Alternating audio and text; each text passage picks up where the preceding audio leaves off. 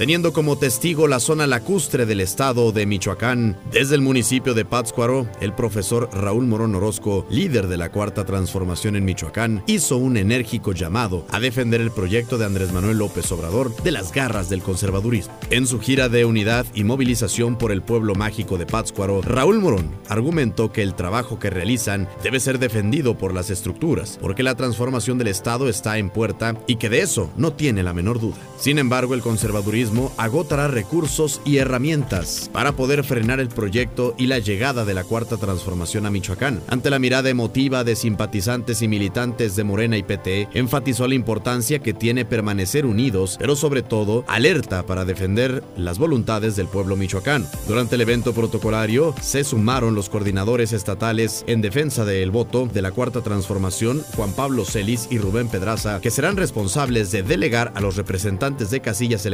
en los próximos comicios. Al concluir la reunión, el profesor Morón Orozco subrayó que seguirá trabajando en el despliegue territorial de la 4T, así como el fortalecimiento de los comités municipales en defensa de la cuarta transformación. En un ambiente de serenidad, esperanza y con mucha motivación, concluyó su mensaje.